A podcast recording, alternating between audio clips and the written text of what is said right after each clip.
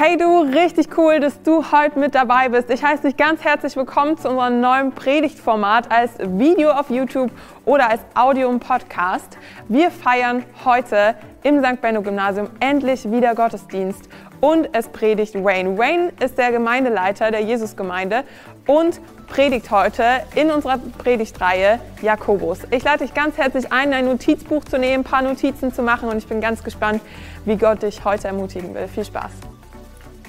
Wir sind in der Jakobusbrief, wir sind heute bei Teil 5 und heute so dieses Predigtthema, das werden wir jetzt sehen, so lass den Herrn, lass den Herrn dich erhöhen, lass den Herrn dich erhöhen. Ich war in Südafrika vor vielleicht 25, äh, 30 Jahren und ich war zu einer besonderen Veranstaltung gegangen. Das war eine eine Feier von einem Pastor, der eine Gemeinde geleitet hatte für 30 Jahre. Und die Gemeinde hat es gefeiert. Es war wirklich eine Riesenleistung von ihm. Und äh, der Gastprediger auf der Bühne hat gesagt, ich möchte das Thema predigen, Mann Gottes. Und alle haben gestaunt und gesagt, ja, wieso dieses Thema? Und hat gesagt, weil dieser Mann, der 30 Jahre geleitet hat, ist ein demutiger Mann, und kann von sich nicht sagen, dass er ein Mann Gottes ist. Jemand anderes muss ihm so einschätzen. Weil in dem Moment, wo er dann selber sagen würde, ich bin ein Mann Gottes, dann ist er nicht mehr demütig. Richtig? Und dann hat er das Ganze jetzt verpasst, was Gott eigentlich dann in seinem Leben vorhatte oder diesen, dieses Ansehen, das er äh, so äh, gebracht hat durch sein Leben. Und diese Worte, sie haben mich beschäftigt danach, weil ich habe gedacht, so dass äh, welche Dinge darf ich über mich dann sagen und welche Dinge müssen dann andere über mich sagen? Ich kann sagen, dass ich ein Kind Gottes bin. Ich kann sagen, dass ich ein Sohn Gottes bin. Das sind dann Fakten. Aber wenn jemand sagt, dass äh, oder jemand meint, dass ich demutig bin oder ich meine, dass ich demutig bin, darf ich das nicht von mir sagen. Jemand anderes muss das von mir sagen. Äh, und das ist ja was, das, worum es geht heute, dass wir den Herrn so das Lassen oder diese, dieses uns erhöhen lassen, ist, das liegt einfach in seiner Hand. Das ist nicht was, etwas, was wir selber von uns sagen können.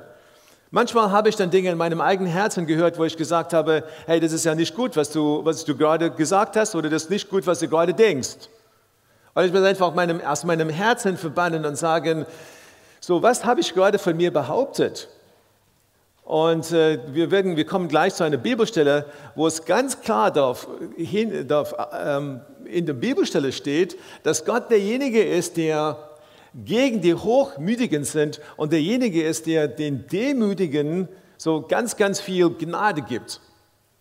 Was behauptest du von dir? Was sagst du von dir? Was hörst du in deinem Self-Talk? So das, was du in deinem Herzen dann hörst, die Gedanken, die bei dir laufen oder so, was hörst du, wenn du da reinhörst? Und Jakobus ist Leiter und Pastor der Gemeinde in Jerusalem und er macht sich Sorgen über die, den Zustand seiner Gemeinde.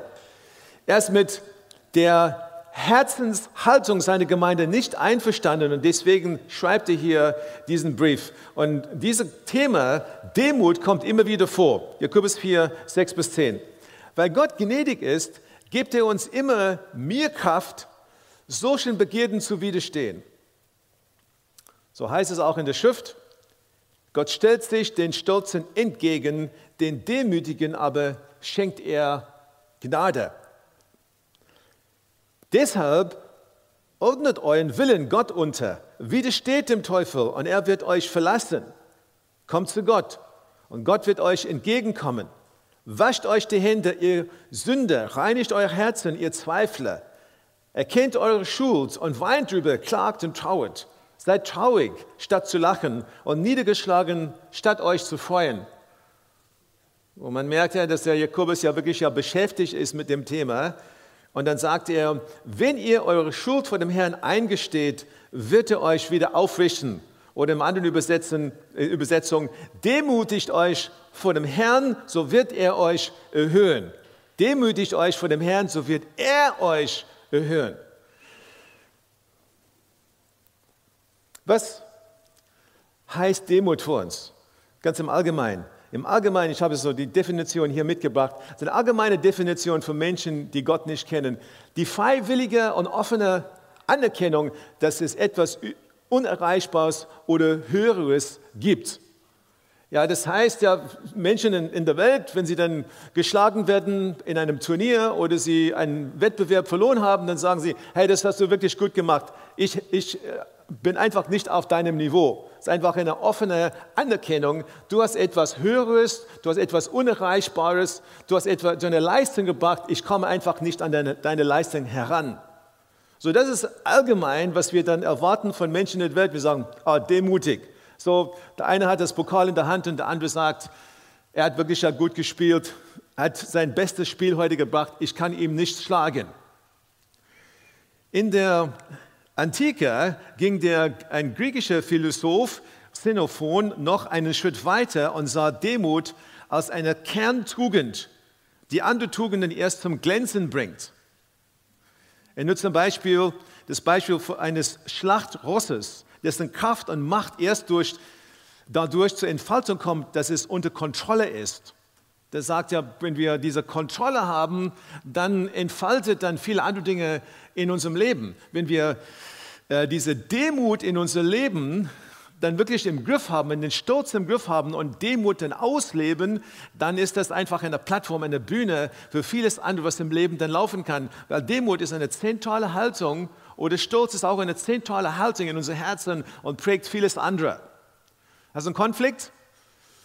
Was, was denkst du als erstes? Denkst du, ich habe Recht? Natürlich ja, weil ich dann immer, immer Recht habe. Ich habe Recht, weil ich nichts Falsches mache. Oder in deinem Herzen nimmst du dann sofort die Stellung ein, vielleicht habe ich Recht, aber ich habe nicht immer Recht. Ich will einfach den Konflikt lösen. Vielleicht habe ich einen Fehler gemacht.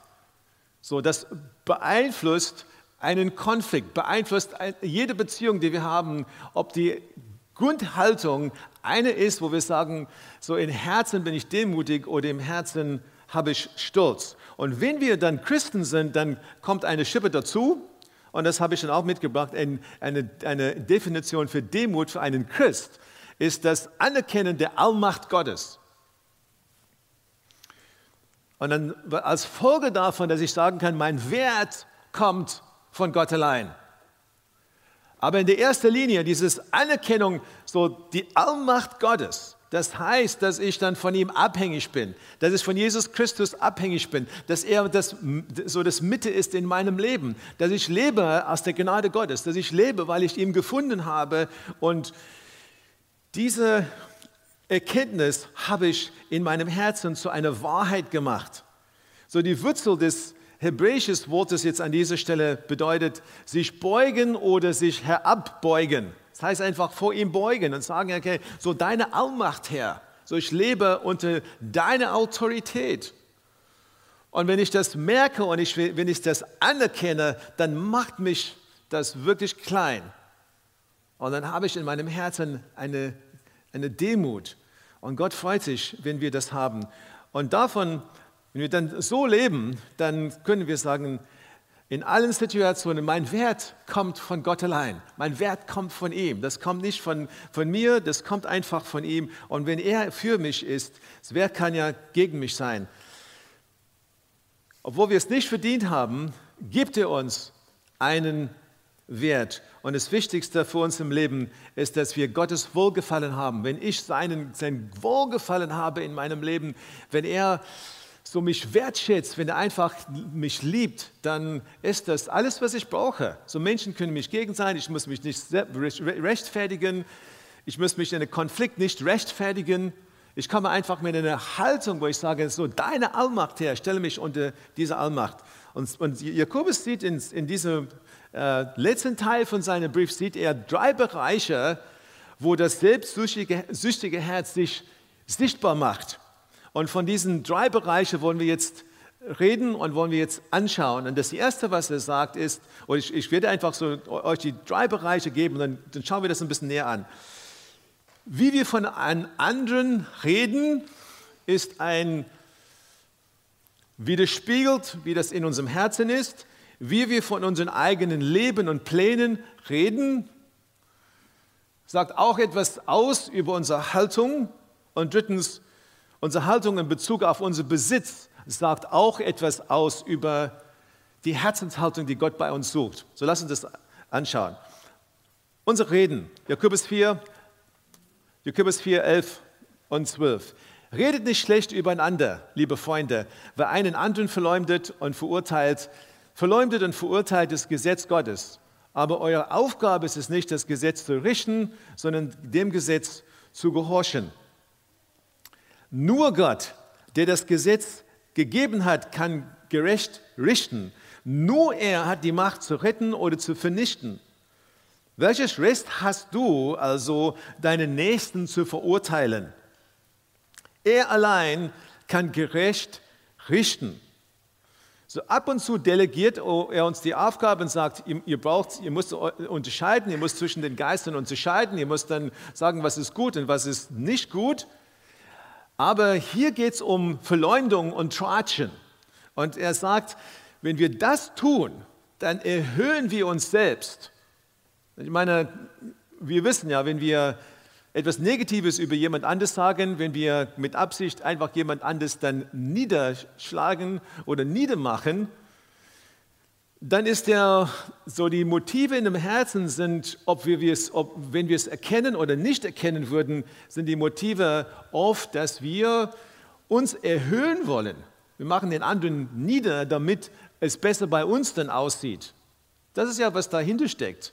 Und deswegen sagt Jakobus, hey, meine liebe Gemeinde, so tratscht nicht übereinander, redet nicht schlecht übereinander, weil das ist eigentlich ein Zeichen, dass in deinem eigenen Herzen du Stolz hast. Und diejenigen, die Stolz haben, so Gott widersteht sie. Das wollen wir nicht. Ich meine, ich bin natürlich in meinem Leben dann immer wieder in Kreisen der Pastoren in Kreisen der Pastoren ist einfach so die, das Nummerspiel ist immer vorhanden. Hey, wie viele kommen in deine Kleingruppe? Wie viele kommen in deine Gottesdienste? Wie viele Leute hast du auf deiner Liste? Wie viele, wie viele, wie viele? Und äh, in diesem in diesem Gespräch ist das so, so so, eine Versuchung, einfach Dinge zu sagen oder Dinge zu behaupten oder, oder Dinge zu, äh, zu, zu, zu, zu meinen, ja, das einfach dann dich selber dann besser aussehen lässt. Aber eigentlich ja, wenn ich mich vor der Allmacht Gottes sehe, und das ist, was Demut bedeutet, so ich bin abhängig von seiner Allmacht, ich sehe mich unter seiner Allmacht, dann bedeutet das, dass eine Menge andere Dinge auch wichtig sind. So, was ist Gottes Bestimmung mit meinem Leben? Was ist Gottes Bestimmung mit meiner Gemeinde? So, meine so Zahlen sind ja nicht alles. So, was ist, was ist, wie gesund ist das? So, was tut Gott gerade?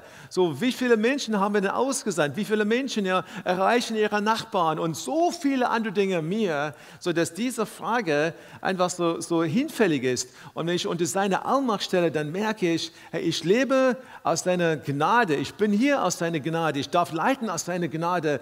Und die Früchte, die er gibt, das kommt auch aus seiner Hand, ist auch seine Gnade. So, wer bin ich überhaupt zu behaupten, dass ich etwas bin? Und das ist ja für jede von uns in unseren Bereichen, wo wir unterwegs sind, sehr wichtig, dass wir auch genau das auch als, als Haltung haben. Gottes Gesetz ist es. Wir haben, das, wir haben ja einfach das angeschaut, so in, diesem, in dieser Bibelstelle hier. Liebe zu Gott und zu deinem Nachbar. Liebe zu Gott und zu deinem Nachbar. Und vor du Kritik übst, dann sollst du innehalten und denken, ist das lieb, was ich jetzt sagen werde? Ist es lieb, was ich in dieser Beziehung sagen werde? Oder soll ich einfach innehalten und lieber mich für etwas anderes entscheiden und sagen, ich baue diese Person auf, ich will sie nicht niedermachen, ich will, sie, ich will nicht schatzen. Und äh, wenn wir es tun, es gibt ein paar Dinge, die wir beachten müssen. Sag's zum Beispiel unter vier Augen. Wenn, es da, wenn du etwas, wenn du eine Kritik üben, üben willst, dann warum sagst du das unter vielen? So, wenn du wirklich so kritisieren möchtest oder so, such die Person aus, rede unter vier, vier Augen und kläre das. Sag die Wahrheit. Ja, und die Bibel sagt auch, dass wir die Wahrheit in Liebe sagen sollen, die Wahrheit mit Gnade, die Wahrheit mit Liebe. Das ist das, worum es geht. Und was schädlich ist, was einfach destruktiv ist, ist, wenn wir so Wahrheiten aussprechen, aber wir haben dann die Haltung, die andere Person niederzumachen. So rede miteinander, sag die Wahrheit, sag sie lieber, tratsche nicht und schaue einfach, dass dein Herz in Demut vor den Allmächtigen ist, so der einfach das gemacht hat, was er oder in deinem Leben gewirkt hat, dich gemacht hat zu dem, was du überhaupt bist. Zweite, zweitens hier, Jakobus 4, die Bibelstelle geht weiter, in Vers 13 äh, und äh, bis, bis 17, da geht es um unsere Pläne. Und hier steht, passt auf, wenn ihr behauptet, heute oder morgen werden wir in eine bestimmte Stadt gehen und ein Jahr dort bleiben. Wir werden dort Geschäfte machen und Gewinne erzielen. Woher wollt ihr wissen, was morgen sein wird? Euer Leben gleicht doch dem Nebel am Morgen. Schon nach kürzester Zeit ist es wieder verschwunden. Stattdessen solltet ihr sagen, wenn der Herr es will, werden wir leben und dieses oder jenes tun. Nun aber seid ihr stolz auf eure eigenen Pläne. Doch solche Angeberei ist durch und durch schlecht. Denkt dran, wer das Gute kennt, und es nicht tut, der macht sich schuldig. Und das, hier kommt der zweite Punkt von Jakobus und er sagt, wenn wir behaupten, die Zukunft im Griff zu haben, ist das eine hochmutige Haltung. Wenn wir behaupten, dass wir Recht haben, wenn wir behaupten, dass das Fortbestehen meines Lebens ein Recht ist, das ich habe und dass es nicht eine tägliche Gnade ist, die von Gott kommt, dann habe ich Hochmut in meinem Herzen. So, ich, wenn ich dann demütig bin, so die Allmacht des Höchsten. Ich stehe einfach unter die Allmacht des Höchsten. Und äh, es ist gut zu planen. Natürlich, wir müssen alle planen. Gott hat nichts dagegen, aber das einfach nicht so festzuhalten und zu meinen, dass es nur so gehen kann. So, Paulus hat, hat seine Pläne gehabt und der Heilige Geist hat ihm geführt. Der Heilige Geist hat ihm eine Tür zugemacht. Seine, wir machen unsere Pläne, aber der Herr ist derjenige, der unsere Schritte lenkt. Wie fühlst du dich ja, wenn der Herr kommt und deine Pläne endet? Schau mal, dass du im Herzen, im Herzen dich immer noch freust, dass du sagst, Herr, ich bin einfach in deiner Hand. Du bist allmächtig. Du hast es anders gemacht. Du hast es komplett anders gebracht, als ich das gedacht habe oder erwartet habe. In 1988, Anfang 89, ähm, habe ich in Köln damals gearbeitet. Und ich weiß ganz genau, ich habe ein Gespräch gehabt mit Kollegen ähm, immer wieder mal. Und meine Kollegen waren einfach alle der Meinung, wie viele, bestimmt ja Millionen andere Menschen in Deutschland, so eine Wiedervereinigung kann es niemals geben. Und man hätte, hätte ich dann Anfang 89 ja mit den Kollegen da geredet und gesagt, äh, wie sieht es aus Ende des Jahres, dann hätten sie gesagt, niemals bist du blöd oder verrückt oder was weiß ich. Ja? Sie hätten es niemals äh, drauf getippt. Aber die Zukunft hält Gott in seiner Hand. Wir haben, wer hätte sagen können vor anderthalb Jahren, vor zwei Jahren, dass wir so eine Phase gehabt hätten in unserer ganzen Welt wie die letzten zwei Jahre?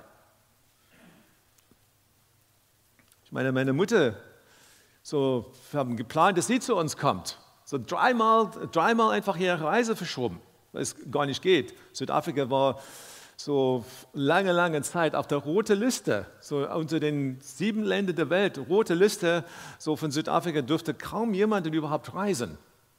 So, wer hätte sowas gedacht? Hätte sowas gedacht vor einem, einem Jahr?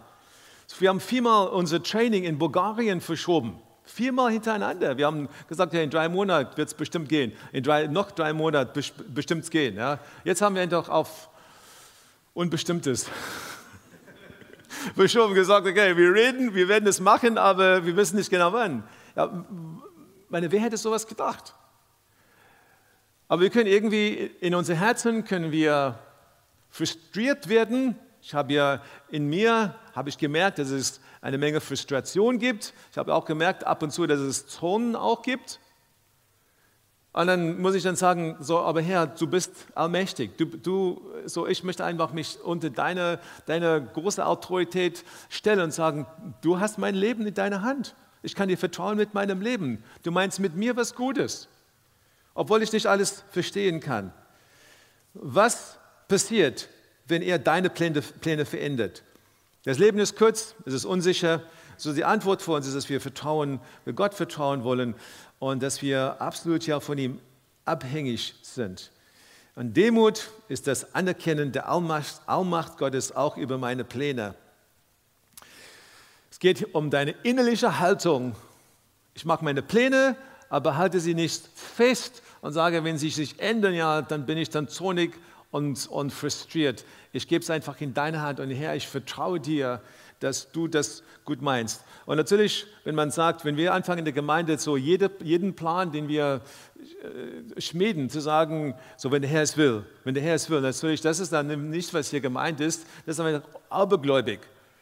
Wenn wir dann bei jedem Satz sagen müssen, wenn der Herr es will, ja, das ist ja nicht gemeint hier, es ist eine, eine Haltung, die wir haben. Wenn wir Pläne machen, dann, dann denke ich, dass wir es alle wissen, ja, wenn der Herr es will, das ist ja eine Herzenseinstellung und ich hoffe, dass du das ähm, auch verstehen kannst. So, und jetzt drittens, so Demut, Demut, so welcher Lebensfokus hast du in deinem Leben? In Jakobus 5 steht, seht euch vor, ihr Reichen, weint und klagt über das Schreckliche, das euch bevorsteht. Euer Reichtum zerfällt und eure schöne Kleider werden von Motten zerfressen. Euer Gold und Silber ist wertlos geworden wie verrostetes Eisen. Und dieser Rost wird als Beweis gegen euch dienen und euch anklagen am Tag des Gerichtes. Warum habt ihr euch nur darum gekümmert, Reichtümer zu sammeln in diesen Zeiten? Und das ist der Schlüssel. Warum habt ihr euch nur darum gekümmert, um den Reichtum? Es geht nicht um das Reichtum an sich, es geht einfach um diese Haltung, dass wir es nur machen, dass es unser einziger Fokus ist. Hört doch, hört das Schreien der Erntearbeiter, die eure Felder bestellt haben und die, und die ihr um ihren Lohn betrogen habt. Gott der Allmächtige hat ihr Schreien gehört. Ihr habt eure Jahre auf der Erde im Luxus verbracht und euch jeden Wunsch erfüllt. Noch ein Schlüssel in diesem Satz. Jetzt sind eure Herzen wohlgenährt und fett, bereit für den Schlachttag, den Tag des Gerichts.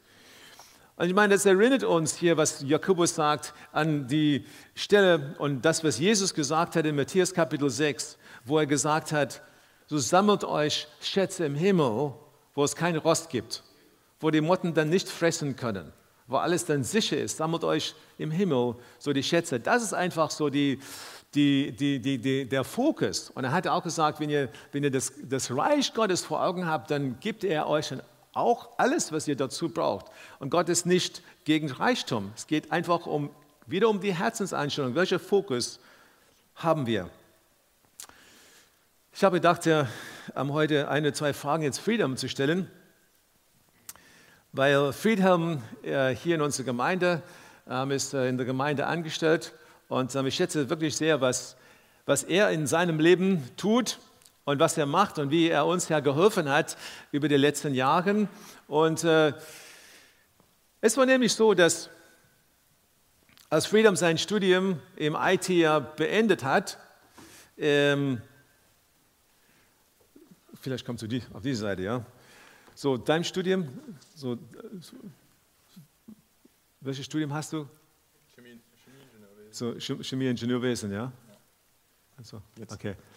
Gut, ja, viel Chemieingenieurwesen. Und äh, gerade als du äh, gedacht hast, äh, jetzt beende ich mein Studium und ich werde viel Geld äh, verdienen, äh, reich werden in meinem Leben mit dem, was ich gemacht habe, kommen wir äh, fast fresh zu dir und stellen dir die Frage, hey, wie wäre es mit Arbeiten in der Gemeinde? Und so, wie hast du gedacht? Und und, und was, was hat dich dazu bewegt, dass du in die Gemeindearbeit eingestiegen bist? Ich denke, es gab zwei Schlüsselpunkte, ähm, die mir die Entscheidung ziemlich leicht gemacht haben. Der erste war, dass ich direkt nachdem ich Abi gemacht habe, hatte ich so eine Zeit, wo ich ziemlich viel Zeit mit Gott verbracht habe. Und dort hat er irgendwie alle Punkte in meinem Leben irgendwie angesprochen und durchgesprochen. Und da hat er mich zu der Entscheidung gebracht, dass ich gesagt habe, okay, du wirst mich versorgen und dafür gehört all mein Geld, was ich habe, dir und du kannst darauf zugreifen. Und das war irgendwie schon mal die Basis, weil ich wusste, okay, selbst wenn ich viel Geld habe, gehört es Gott und wenn ich wenig Geld habe, gehört es auch Gott. Ähm, das hat erstmal da, das war ein Punkt. Und kurz bevor Wayne mich gefragt hat, war auch, ähm, hatte ich gerade meinen großen Beleg geschrieben, das ist so ein Praktikum Ähm, das heißt, ich habe da zum ersten Mal 40 Stunden gearbeitet und habe gemerkt, okay, mit 40 Stunden arbeiten, mein normales Pensum, was ich in der Gemeinde zu dem Zeitpunkt als Student natürlich ohne Probleme machen konnte, geht mit 40 Stunden nicht. Ähm, und habe zu Gott gesagt, okay, du musst jetzt mal was ausdenken. Entweder es wird halt deutlich weniger in der Gemeinde oder du musst ja, dir was überlegen. Und dann hat Wayne mich halt gefragt. Und dann habe ich gesagt, okay, Gott, das ist eine, auch eine gute Idee, auf die wäre ich nicht selber gekommen. Ich hatte, wusste schon immer, ähm, dass ich irgendwann in Gemeinde sein werde, aber ich hätte auch nicht gedacht, dass es direkt nach dem Studium ist. Ich hätte vielleicht nach zehn Jahren oder so gedacht. Aber Gottes Pläne sind manchmal schneller als unsere eigenen. Okay. So, und äh, Friedhelm, äh, ja, wenn du, wenn du jetzt äh, so vielleicht ja so deine, die Leute in deinem Jahrgang siehst oder so und sie fahren ja, keine Ahnung, schöne Autos und sie ähm, und und und oder Leute, die dann reich sind, ja, was denkst du, in, in, ich ein bisschen näher, so, was, was denkst du, was denkst du, wie, wie, wie bearbeitest du das in deinem Herzen? Mm, also eigentlich ist es tatsächlich gar nicht so das große Thema für mich, ähm, weil Gott irgendwie mich immer herausgefordert hat, mit, auch mit dem, was ich habe, großzügig zu sein. Und ich glaube einfach, wenn ich viel mehr Geld hätte, hätte Gott viel mehr gesprochen, dass ich in viel mehr Stellen investieren soll. Ich weiß gar nicht, ob ich wirklich so viel mehr Geld auf meinem Konto hätte, weil Gott wahrscheinlich dann einfach das genutzt hätte und ja, mich ermutigt hätte, noch viel größere Beträge zu spenden, Leute zu investieren oder hm. irgendwas. Deshalb, also ich habe mir diese Frage nie so wirklich gestellt. Ja.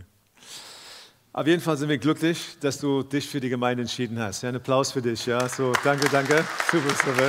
Ja. Ja. Es geht um den Fokus und äh, so das Herz, das äh, wir entwickeln können, wo wir sagen können, Herr, das gehört dir alles, ja, das hat ja viele mehr gesagt. Und äh, Jakobus verurteilt nicht äh, Reichtum per se, aber er sagt, äh, was, was wir dann hier durch, so durch, zwischen den Zeilen lesen können, ist ja, Geldliebe ist das Problem. Geld ist nicht ist das Problem, ist die Haltung, die wir dazu haben. Und äh, erst die Bibel, wenn du die Gesamtbibel liest, dann hat Gott nichts dagegen, dass wir sparen. Er hat nichts dagegen, dass wir weise sind mit unserem Geld. Ähm, das ist auch für jeder eine sehr persönliche Entscheidung. Und ich denke, für jede von uns ist das, die Entscheidung ist ja, wo, wo ziehe ich einfach die Grenze? Weil äh, wenn ich mich dann vergleiche mit allen anderen Menschen, dann habe ich, oder mit Menschen, die, worauf man schauen könnte als Deutscher, dann würde man sagen, sie sind Reiche, andere sind Reiche, aber wir finden in der, in der Welt ja 90 Prozent der Menschen, die, die ärmer sind als wir. Und es ist immer relativ. Die Frage ist ja, wo ziehe ich dann die Linie und sage, so, das reicht jetzt. Und jetzt lebe ich ja und mit dem, was ich dann sonst habe, das so, ich möchte das einfach in Reich Gottes investieren. Äh, das ist ein, ein wichtiger Punkt für, für uns. Und denke, meine, es sind nicht viele von uns oder nicht viele unter, unter uns hier heute, die sagen können, ich bin ein Millionär. Ähm, vielleicht gibt es denn welche, ich weiß es nicht. Ja. Aber so, darum geht es nicht es geht auch um diese Sehnsucht, die, die Sehnsucht nach Reichtum, die in unseren Herzen leben kann. Diese Sehnsucht, dass ich den immer mir dann ansammeln könnte oder ansammeln will, weil das gibt mir eine bestimmte Sicherheit. Aber wenn ich dann so diese Demut habe und ich diese Allmacht Gottes in meinem Leben vor Augen habe, dann ist er derjenige, der in meinem Leben arbeitet. Er ist derjenige, der in meinem Leben wirkt und er gibt mir einen Wert. Das ist mit dem, was ich dann angesammelt habe und mit, mit dem Reichtum, den ich habe, so hat das damit überhaupt nichts zu tun. Und in Reichtum, wenn, denn, wenn man ja reich ist, äh, dann, dann ist natürlich die, sind die Kämpfe in folgenden Bereichen, in meiner Abhängigkeit von Gott. Bin ich ja, kann ich einfach so mein eigenes Ding machen oder bin ich wirklich abhängig von Gott? So ein, ein, ein herrschendes, so hochmütiges Verhalten in meinem Herzen gegenüber anderen Menschen. Wie, wie begegne ich anderen Menschen? Eine so selbstsüchtig, süchtig, dass ich beschäftigt bin mit dem, was ich habe und mein Geld und mein, und mein Besitz. Äh, und natürlich die Warnung in, die, in der Bibelstelle, die wir gelesen haben, ist ja, wie ist das zusammengekommen? Bist du sicher, dass du die ganze Zeit ehrlich bist? Behandelst du deine Kunden, behandelst du deine Mitarbeiter in einer guten Art und Weise? Das sind gute Fragen, wichtige Fragen. Und dann zum Schluss hat er gesagt, so ein Luxus äh, ist das, was ein normaler Genuss bei weitem übertrifft.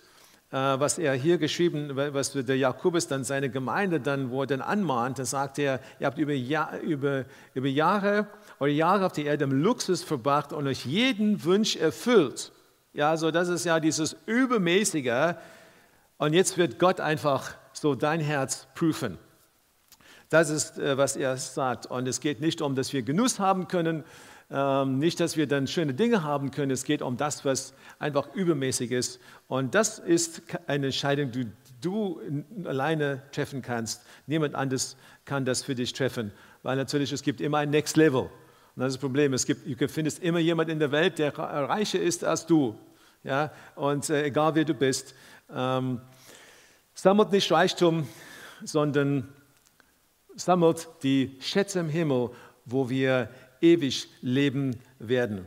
In Lukas 12, das bekannte Gleichnis, der reiche Mann, der noch größere Scheune bauen wollte, und Gott hat gesagt, so hey, was für ein, ja, wie dumm bist du eigentlich, ja, heute wird deine Seele von dir verlangt und du kümmerst dich um mehr und mehr und mehr Scheune bauen. Wofür lebe ich eigentlich? Geld ist einfach nur temporär, aber Jakobus sieht hier ein Hochrisikogebiet, wo er sagt, wir können da reinrutschen und das tut uns wirklich nicht gut. Demut bedeutet das Anerkennen der Allmacht Gottes in unserem Herzen. So, ich komme jetzt zum Schluss.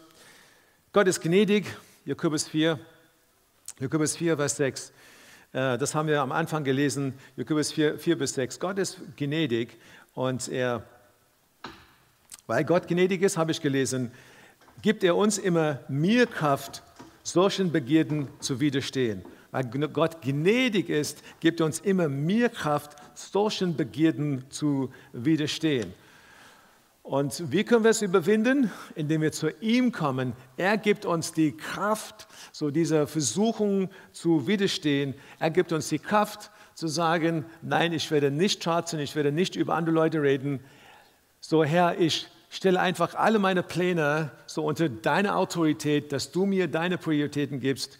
Und Herr, du gibst mir die Gnade, dass ich einfach mit dem, was ich habe, demutig dann gehen kann und das dir dann zurückgeben kann in eine Haltung, die dich ehrt. Letzte Bibelstelle kommt aus Philippe 2, Vers 5. Da steht, geht so miteinander um, wie Christus es euch vorgelebt hat. Obwohl er Gott war, bestand er nicht auf seinen göttlichen, göttlichen Rechten. Er verzichtete auf alles. Er nahm die niedrige Stellung eines Dieners an und wurde als Mensch geboren und als solcher erkannt. Er erniedrigte sich selbst und war gehorsam bis zum Tod, indem er wie ein Verbrecher am Kreuz starb. Deshalb war Gott, hat Gott ihn in den Himmel gehoben und ihm einen Namen gegeben, der höher ist als alle anderen Namen. Gott erhört uns, wenn wir verzichten. Jesus hat es gemacht. Er ist auf einfach alle seine Rechte hat er verzichtet. Er nahm eine niedrige Stellung an, ja, wie ein Diener.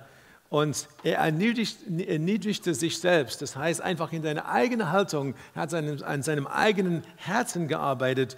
Und deswegen hat Gott ihm erhört und einfach ihm die erste, die, die, die erste Autorität auf Erde und im ganzen Himmel gegeben. Hey, wie ist es mit dir?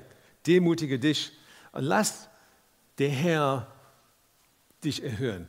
Lass der Herr dich erhören. Tu das nicht selbst. Lass ihm in deinem Herzen arbeiten. Das ist das Anliegen ja von dem Jakobus damals. Und ich denke, das ist Gottes Anliegen in seinem Leib die ganzen Jahrhunderte gewesen. Auf jeden Fall heute ist es aktueller denn je. Lass uns dann aufstehen. Ich möchte für uns beten.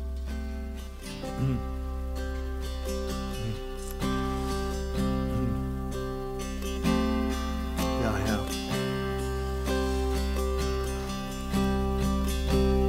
Ja, Herr, wir wir wissen, dass in, in unserem Fleisch nichts Gutes ist, dass wir in unseren Herzen, dass dort sehr stolz ist, äh, dass unsere Herzen sehr oft böse sind, weil wir nicht perfekt leben können auf dieser Erde. Wir haben den Heiligen Geist und er ist derjenige, der uns hilft. Je, je mehr Gnade wir von Gott erfahren, desto mehr sind wir in der Lage, um an dieser Stelle zu überwinden. Er möchte in unser Herzen arbeiten heute. Und wenn du irgendwas gemerkt hast, aus dem, was ich heute gepredigt habe, bring es einfach in diese letzte, diese nächste Sekunde, bring es einfach zu Gott in diesem Moment und sage, Herr, ich möchte einfach das bekennen vor dir. Ich möchte es bekennen vor dir. Ich bringe es einfach zu dir. Ich möchte, ich möchte dir das abgeben heute. Ich möchte, dass du mir deine Hilfe gibst, dass ich anders lebe, dass ich eine neue Einstellung habe.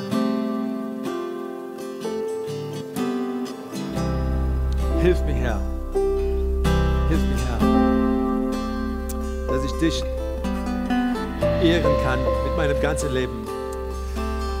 So, Herr, wir stellen uns vor dir hin, Herr. Wir, stellen, wir danken dir für dein Wirken in unserem Leben. Wir danken dir, dass wir dich kennen dürfen. Und Herr, heute stehen wir vor dir und wir bitten um deine Hilfe. Wir bitten, Herr, um eine, so dass du, dass du in unser Leben einen Durchbruch schenkst. Danke, dass du ein liebevoller Gott bist. Danke, Herr, dass du es gut mit uns meinst. Und Herr, wir stellen uns unter deine Allmacht. Wir merken, wie klein wir sind, wie groß du bist. Und Herr, wir wollen für dich leben, mit allem, was wir sind, mit allem, was wir haben, mit unseren Reden, mit unserer Herzenshaltung. Lass uns dich ehren. Wir preisen dich, Herr. Und jetzt mit diesem letzten Lied, lass uns, lass uns zu Gott kommen einfach seinen Namen erheben und sagen, Herr, hilf mir. So, wir können das nicht in unserer eigenen Kraft tun. Und wenn wir zu Jesus Christus kommen, er ist der Mittelpunkt. Er ist derjenige, der uns eine Sehnsucht geben kann, dass wir diese Dinge in Ordnung bringen. Und er wird es auch tun. Danke, Herr. Richtig cool, dass du dir die Predigt angeschaut hast. Wenn du in der Nähe von Dresden wohnst oder in der Region, dann lade ich dich ein, ähm, einfach mal vorbeizukommen.